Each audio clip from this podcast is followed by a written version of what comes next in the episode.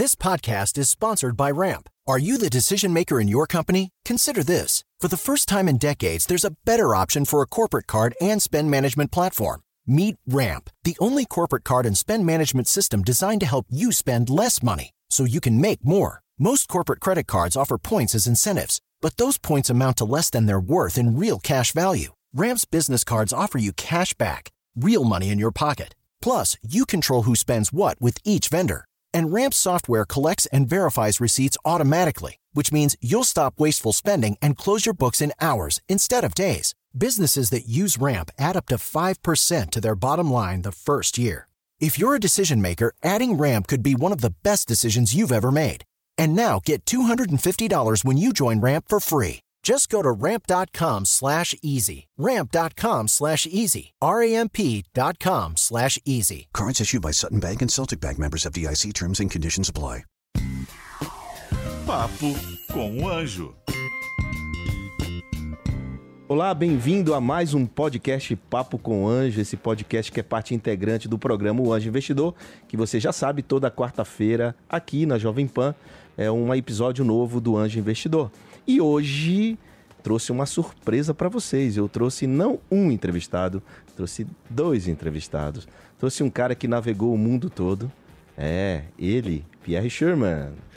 Bom, bom dia, boa tarde, pessoal. É muito bom estar aqui com vocês e participar desse podcast. Muito bem, Obrigado, muito João, bem. pelo convite. Boa- bom dia, boa tarde, boa noite, é tudo junto. Tudo junto, tudo, Tudo junto. junto. E ele, esse cidadão sensacional, que é um cara que começou como motorista, como office boy, sei lá, começou lá de baixo e hoje é um grande empresário, um mega empresário que também, aliás, faz investimento em startups. Ele, Thiago Oliveira.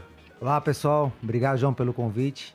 Espero contribuir com a galera. Muito bem. O papo aqui é justamente para contribuir com todo mundo que está nos assistindo e nos ouvindo. É para a gente passar um pouco das nossas experiências para eles, né? E é isso. Por que vocês dois? Porque a gente faz investimento juntos. Então, como a gente faz investimento juntos, a gente precisa falar como isso acontece. Mas, Pierre, antes disso, me fala. Você é um cara das antigas. Você foi o cara da época do Mandique, velho. Você começou... Você é muito velho, né não?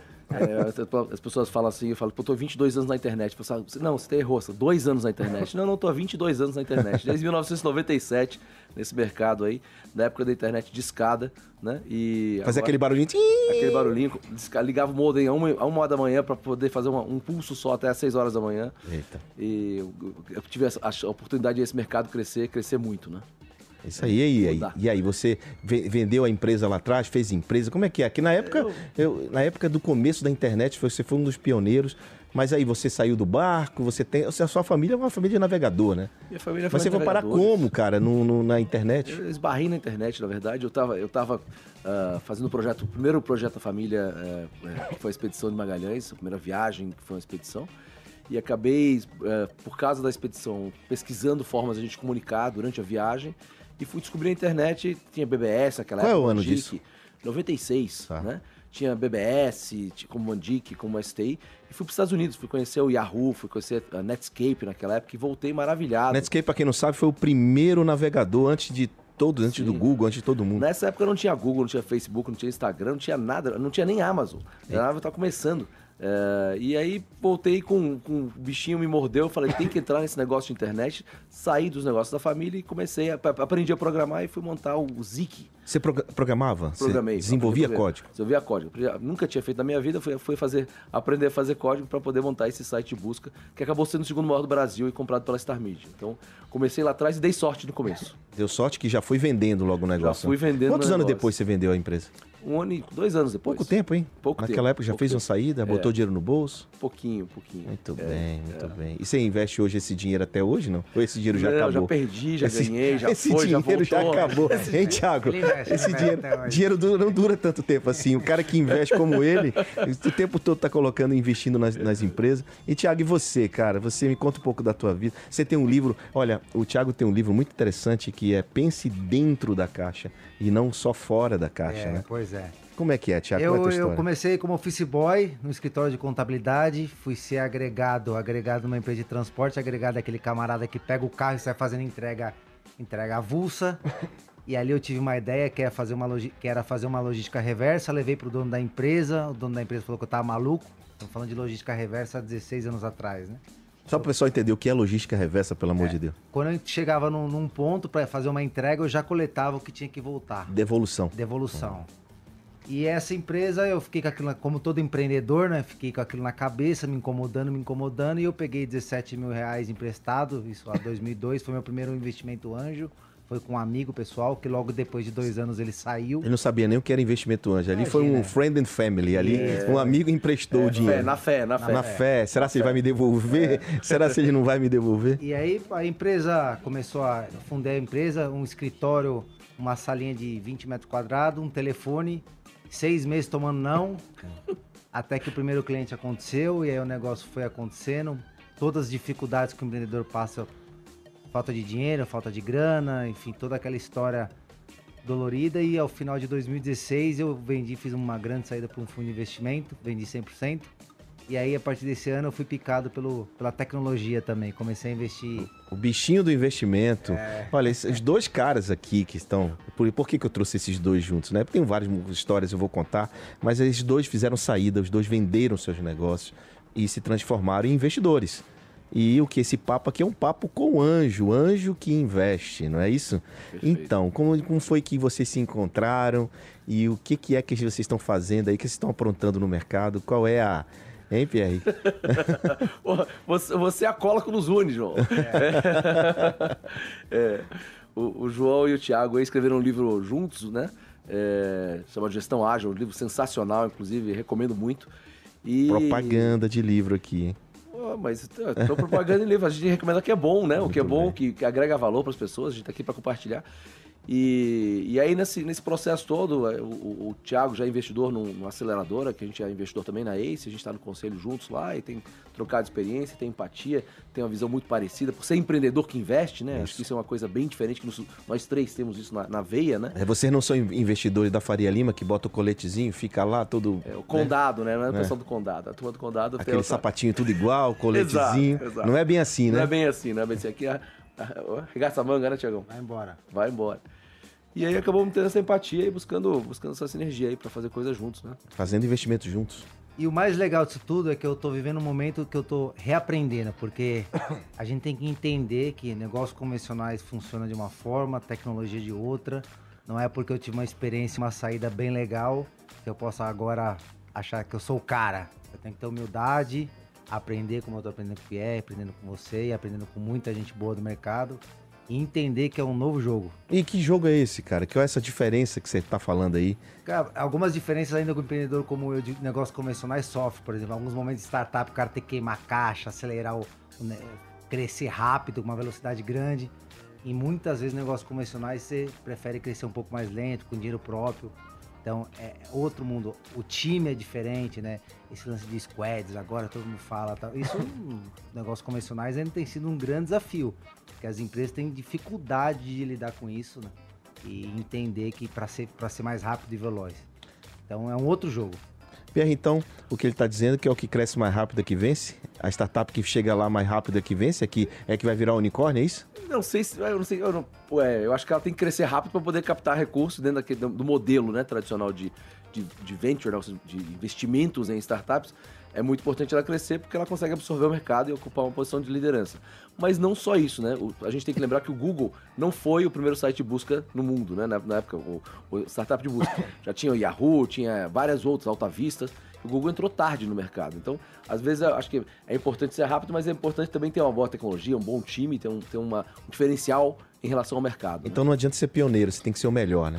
Às vezes, eu pioneiro quero dizer leva que- flecha, né? É, leva a flecha. derru- E dis- faz uma disrupção muitas vezes no mercado, é o cara que vai implantar o conceito, mas quem vem depois e é melhor, pode ser que ele consiga dominar o mercado, que foi o caso do Google. E o caso, por exemplo, da- do, da- do- do Napster com, é, é, é, com, com todo o serviço de música, né? Então, o Napster foi o primeiro a fazer música compartilhada, mas levou vários processos, né? Na época que, que com aquela coisa muito inovadora, mas, mas disruptiva demais e Tempo depois errado.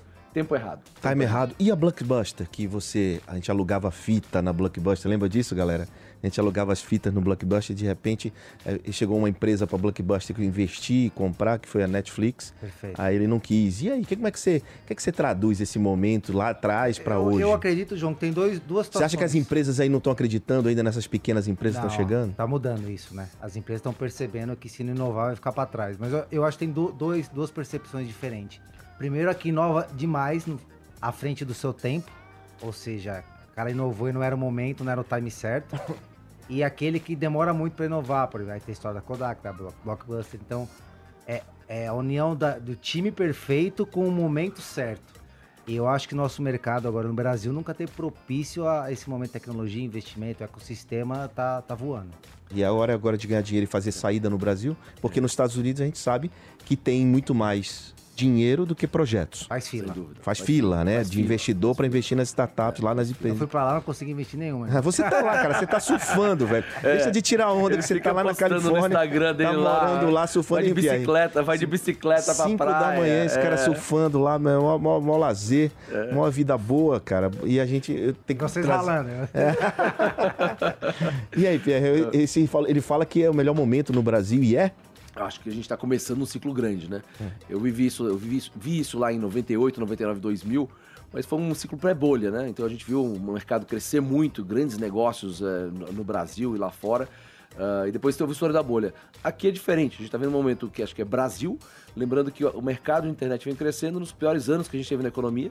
Agora a gente tem um, um cenário econômico positivo que deve ajudar a continu- continuar os juros baixos, enfim, deve ajudar além de a tecnologia estar fazendo a diferença na vida das pessoas. Né? No final do dia, é, poxa, se a tecnologia fizer a diferença na vida das pessoas, ela vai, startups vão chegar lá, né? E a gente está vendo isso acontecer na, na- real, realmente acontecer hoje em dia. E isso vai trazer mais dinheiro pro game, mais empre- empresários vão querer investir, porque essas startups estão resolvendo problemas. Exatamente. Eu, eu acredito também que além do momento da economia, igual o PR tá falando, que é muito importante, fundamental, o mundo não tem opção de investimento, mas tem um ponto que eu acho que é muito importante. A gente observa, eu tô no ecossistema desde 2017, mas eu tenho observado muito empreendedor já bem mais maduro.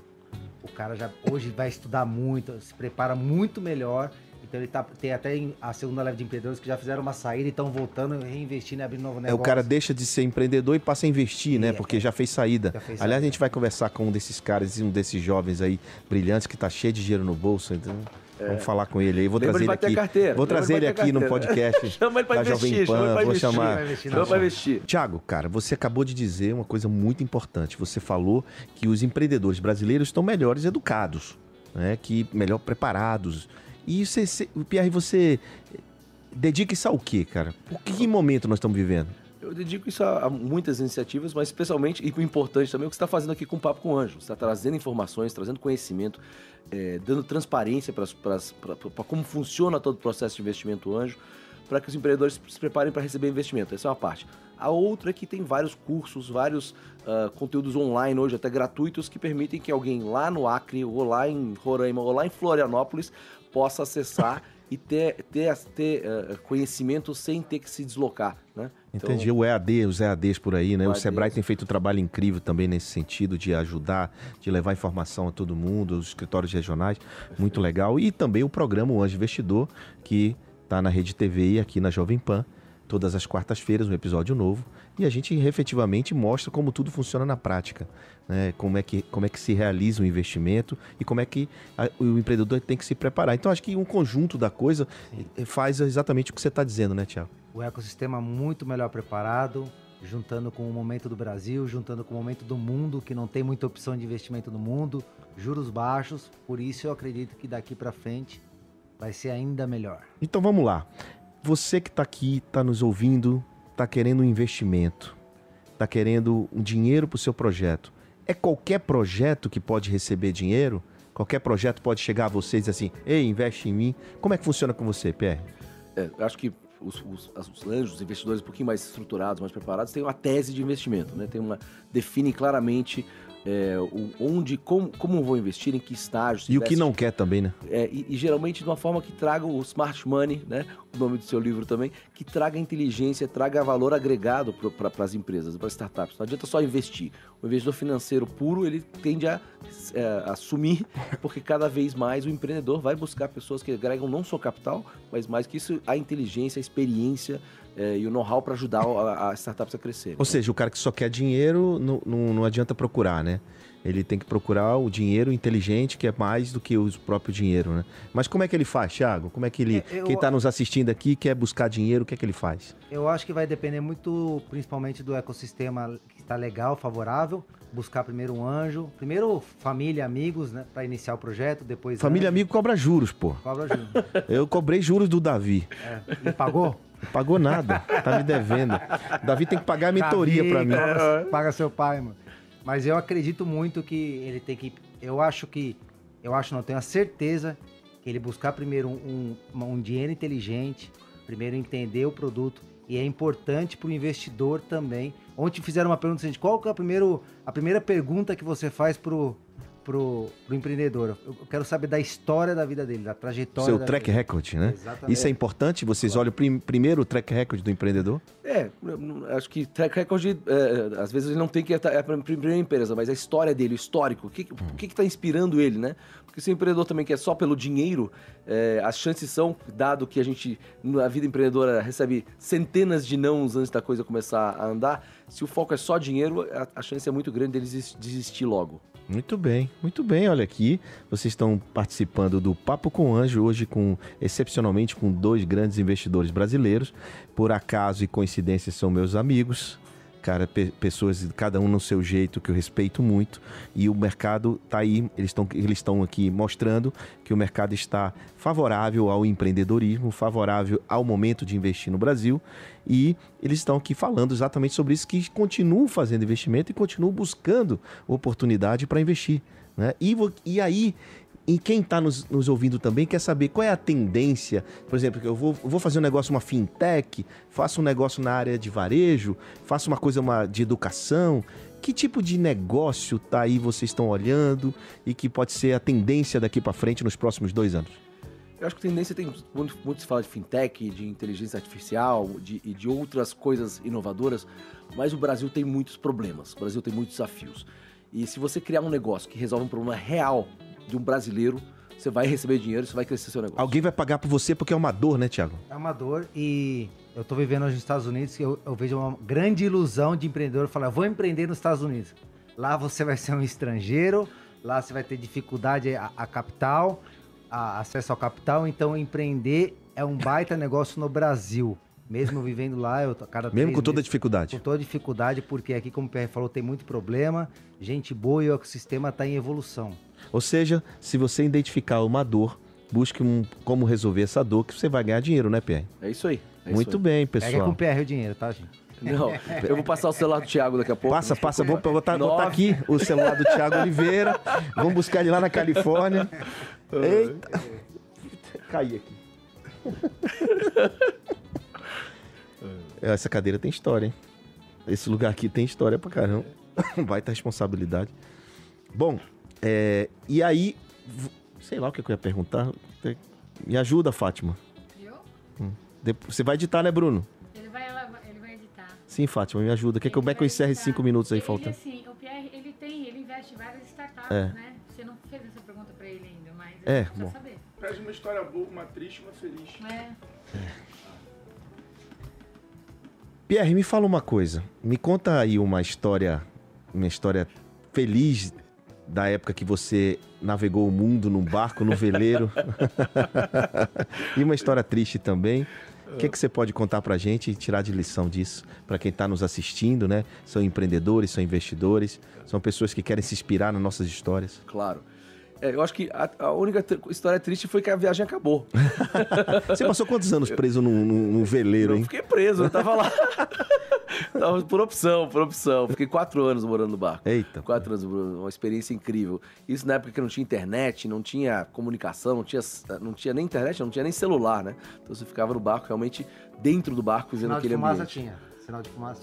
Sinal- Ah, acho que sim, já, já tava começando a ter. Mas você, você, a sua família continuou navegando, né? Minha família ficou 10 anos na primeira viagem, depois fez mais duas viagens, né? De volta ao mundo, deu três viagens e devem sair ano que vem de novo.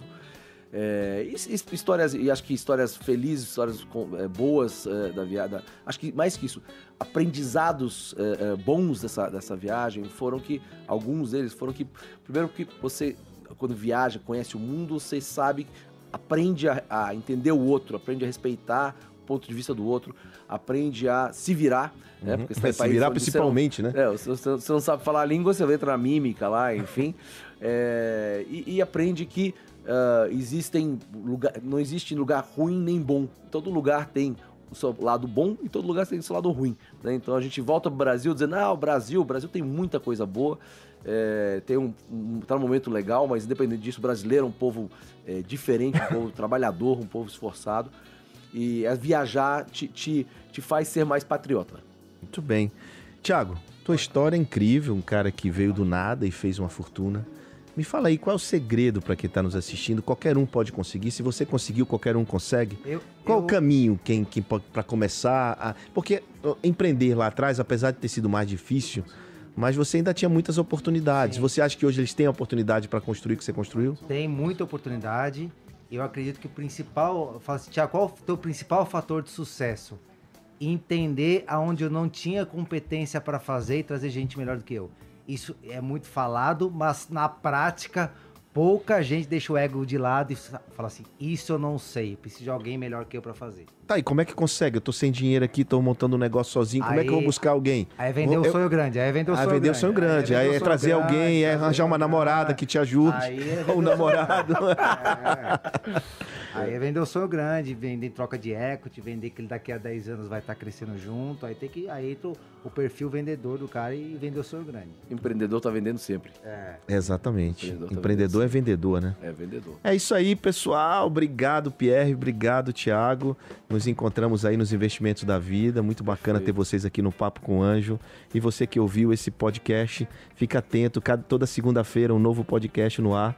E nas quartas-feiras, o programa O Anjo Investidor, que é esse reality show que aqui na Jovem Pan e na Rede TV. Então, abraço até o próximo episódio. Obrigado, pessoal. Obrigadão, João. Obrigado pelo convite. Obrigado, João. Obrigado pelo convite também. Papo com o Anjo.